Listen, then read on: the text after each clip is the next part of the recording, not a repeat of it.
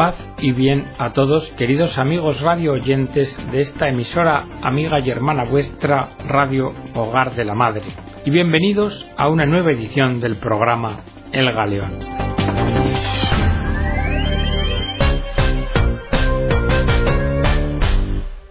Como ya recordaréis, en el programa anterior de la semana pasada estamos tomando conocimiento del documento Formando la conciencia para ser ciudadanos fieles, que es un llamado de los obispos católicos de Estados Unidos a la responsabilidad política de los ciudadanos.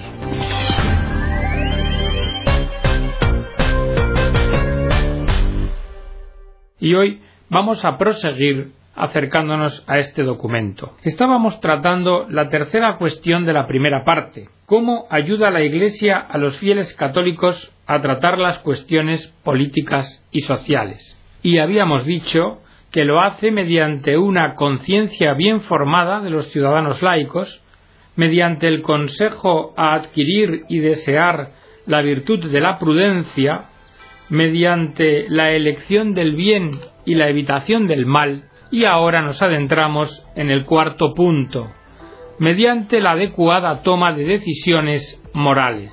Las decisiones sobre la vida política son complejas y requieren del ejercicio de una conciencia bien formada apoyada por la prudencia.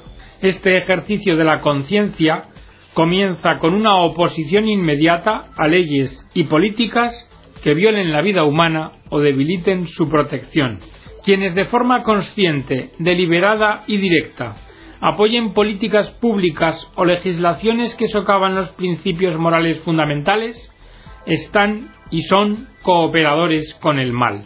Es cierto, sin embargo, que a veces ya existen leyes moralmente defectuosas.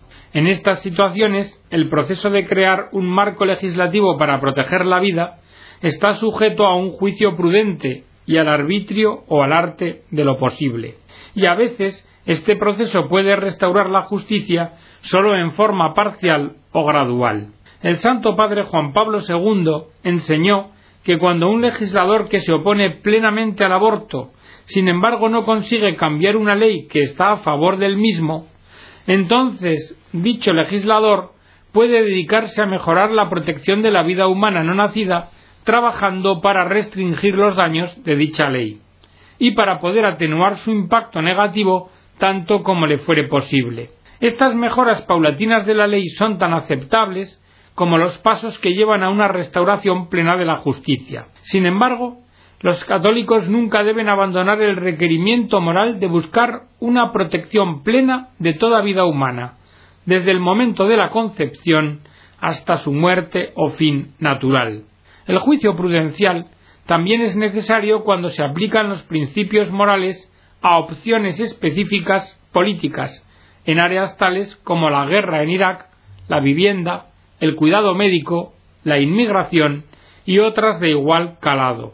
Nosotros los obispos exhortamos a los católicos a que escuchen cuidadosamente a los maestros de la Iglesia cuando aplican la doctrina social católica a propuestas y a situaciones específicas los juicios y recomendaciones que hacemos como obispos respecto de cuestiones concretas no tienen la misma autoridad moral que las declaraciones doctrinales morales universales.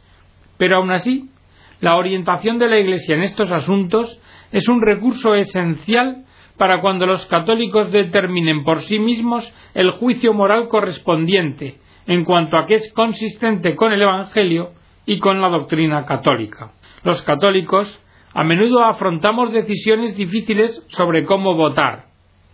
Y resulta que es importante votar de acuerdo con una conciencia bien formada. Porque un católico no puede votar a favor de un partido político o de candidatos que toman una posición a favor de algo intrínsecamente malo, como lo es el aborto o el racismo, si la intención del votante es apoyar dicha posición. En estos casos, el católico sería culpable de cooperar formalmente con un mal grave. Pero al mismo tiempo, un votante no debería usar la oposición a un mal intrínseco de un candidato o de un partido político para justificar una indiferencia o una despreocupación hacia otras cuestiones morales importantes de las que atañen a la vida y a la dignidad humana. Cuando todos los partidos políticos o candidatos tengan una posición que favorezca un mal intrínseco, el votante afronta un dilema y puede decidir tomar el extraordinario paso de no votar, o también puede decidir votar por el candidato que piense que menos promueva tal posición moralmente defectuosa. Al tomar estas decisiones es esencial que el católico esté guiado por una conciencia bien formada, que reconozca que todas las cuestiones que se suscitan no tienen el mismo peso moral, y que la obligación de oponerse a actos intrínsecamente malos tiene una relevancia especial en nuestra conciencia y en nuestras acciones. Es importante dejar claro que las opciones políticas que tienen los ciudadanos no sólo causan un impacto en la paz y prosperidad generales, sino que también pueden afectar a la salvación individual. De igual manera, las leyes y políticas apoyadas por quienes ejercen cargos públicos inciden en su bienestar espiritual. Cuarta pregunta que plantea la conferencia episcopal. ¿Qué dice la Iglesia sobre la doctrina social católica en el ámbito público?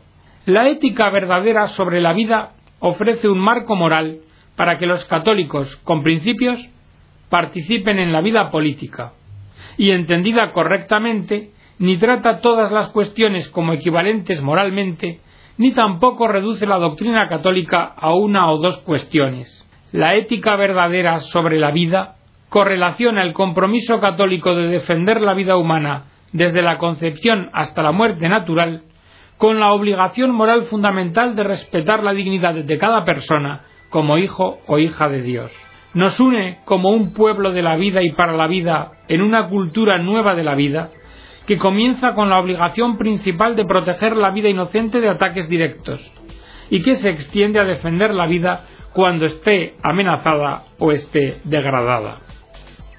Los votantes católicos deberían usar el marco de la doctrina católica para examinar las posiciones de los partidos políticos respecto a aquellas cuestiones que afecten a la vida y a la dignidad humana, así como también cuando afecte a cuestiones referentes a la justicia y a la paz y deberían considerar la integridad, filosofía y desempeño de los candidatos políticos. Es importante que todos los ciudadanos vayan más allá de la política partidista y que analicen las promesas de los partidos políticos con ojo crítico, para así escoger como dirigentes políticos aquellos que respondan a los principios y no a aquellos que dependan de una determinada afiliación política o interés propio. Los católicos, como católicos, no podemos votar basándonos en una sola cuestión. Esto no es suficiente. Aunque, sin embargo, hemos de tener en cuenta que la posición de un candidato respecto a una sola cuestión relacionada con un mal intrínseco, como por ejemplo el apoyo al aborto legal o la promoción del racismo, puede llevar legítimamente al votante a descalificarlo como candidato votable. Como se dijo anteriormente, la propuesta católica para ser ciudadanos fieles descansa en principios morales que se encuentran en la Sagrada Escritura y en la tradición moral y social católica, así como en el corazón de las personas de buena voluntad. De seguido, la conferencia presenta temas centrales e imperecederos de la tradición social católica que pueden ofrecer una referencia moral para tomar decisiones en la vida pública. Primera cuestión. La vida y la dignidad de la persona. La vida humana es sagrada. La dignidad de la persona humana es la base de una visión moral para la sociedad.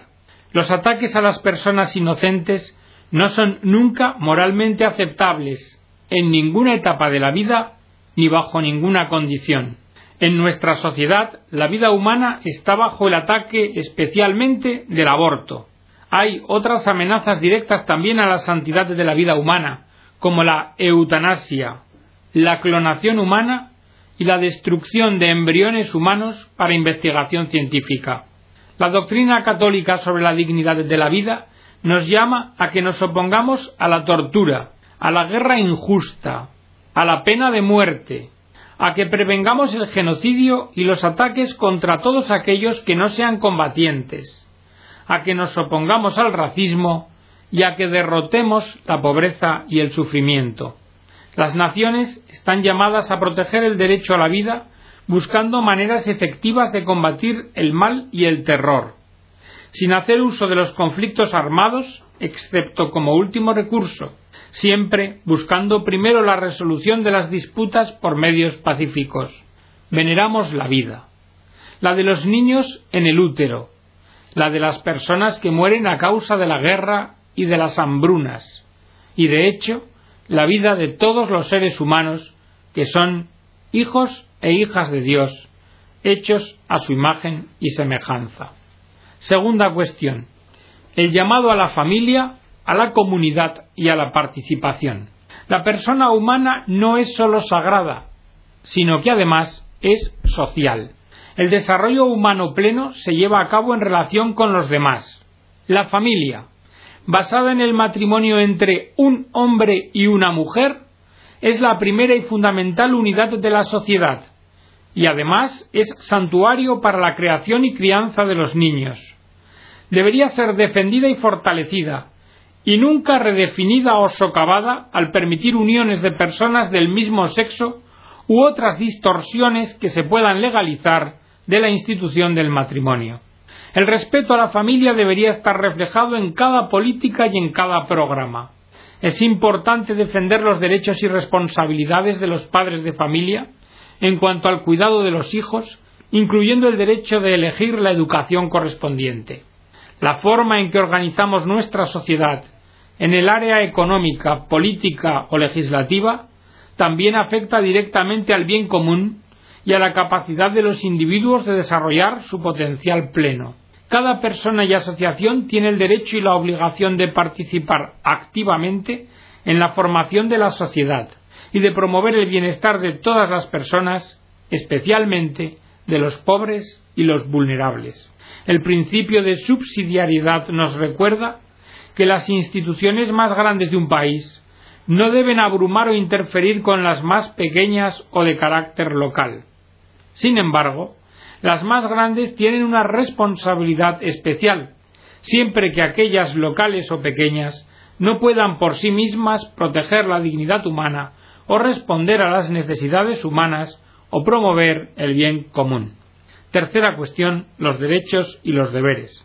La dignidad humana es respetada y el bien común promovido sólo si los derechos humanos son protegidos y las responsabilidades básicas reunidas. Cada ser humano tiene el derecho a la vida, un derecho fundamental que es el que hace posibles todos los demás derechos, y el derecho a tener acceso a aquellas cosas que requiere la decencia humana, como lo son el alimento o albergue, la educación y el trabajo, el cuidado médico, vivienda, la libertad religiosa y la vida familiar. El derecho a ejercitar la libertad religiosa pública y privada por parte de individuos e instituciones junto con la libertad de conciencia, ha de ser defendido constantemente. De forma fundamental, el derecho a la libre expresión de creencias religiosas, de la fe y de su contenido. Este protege además los restantes derechos.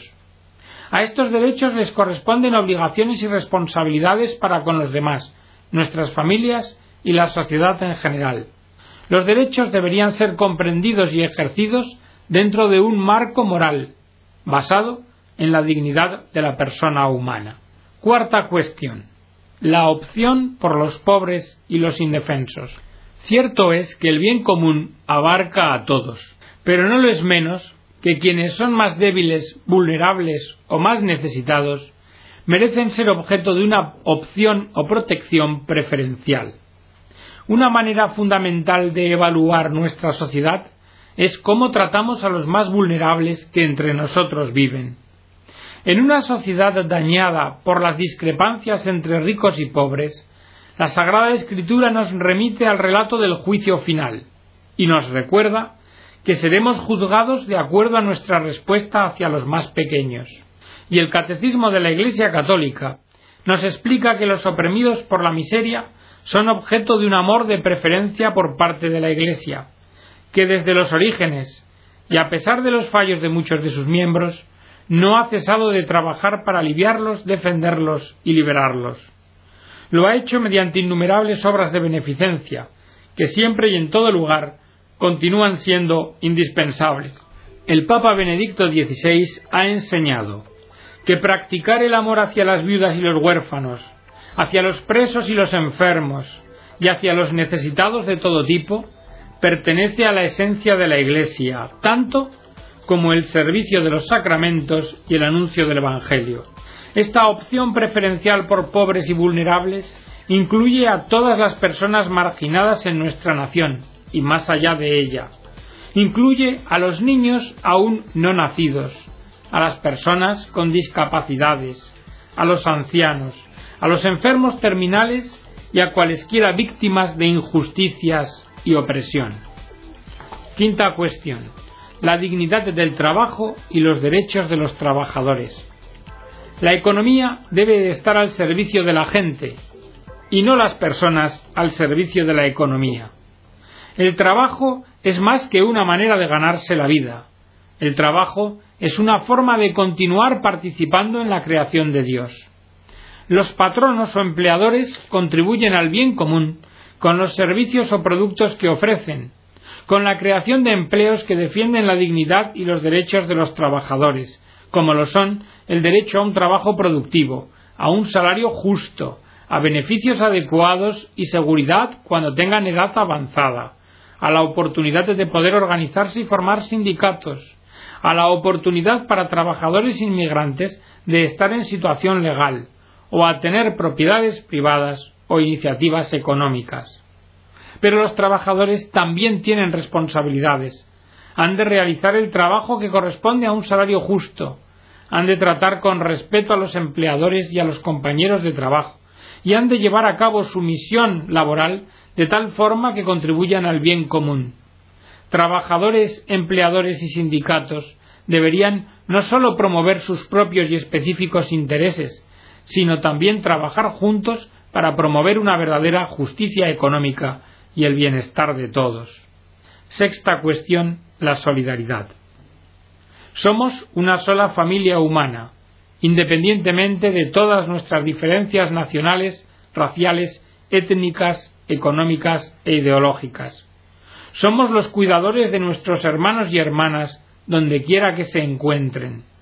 Amar a nuestro prójimo tiene dimensiones globales y de nosotros requiere la erradicación del racismo y la búsqueda de efectivas soluciones a la pobreza y a las enfermedades extremas que afectan tanto al mundo. La solidaridad también incluye el llamado bíblico a dar bienvenida al forastero que se encuentra entre nosotros, incluidos los inmigrantes que buscan trabajo, para que logren un hogar seguro, una educación para sus hijos y una forma de vida decente para sus familias. A la luz del Evangelio hemos de ser constructores de la paz. Hemos de comprometernos solidariamente con nuestro prójimo, lo que nos exige que promovamos la paz y busquemos la justicia en un mundo que está dañado por violencia y conflictos terribles. Las decisiones de usar la fuerza deben estar guiadas por criterios morales tradicionales y tomadas sólo como último recurso. Recordemos al Papa Pablo VI que afirmaba si quieres la paz, trabaja por la justicia. Séptima cuestión. El cuidado por la creación de Dios. Debemos demostrar respeto por el Creador al cuidar responsablemente de la creación de Dios. Cuidar el planeta es un deber de nuestra fe y también una señal de nuestra preocupación por todas las personas. Deberíamos esforzarnos por vivir simplemente para satisfacer nuestras necesidades, sin comprometer la capacidad de las generaciones futuras de poder satisfacer las suyas propias. Tenemos la obligación moral de proteger el planeta en el que vivimos, de respetar la creación de Dios, de asegurar un ambiente seguro y hospitalario para los seres humanos, y especialmente para los niños en sus etapas de desarrollo más vulnerables. Como administradores llamados por Dios a compartir la responsabilidad del futuro del planeta, deberíamos trabajar por un mundo en el que las personas respeten y protejan toda la creación y busquen vivir con sencillez, en armonía con lo creado, por el bien de las generaciones futuras. Todos estos temas de la doctrina social católica ofrecen un marco moral que no encaja fácilmente en las ideologías de derecha o de izquierda, ni liberales o progresistas o conservadoras, ni tampoco en los programas de ningún partido político.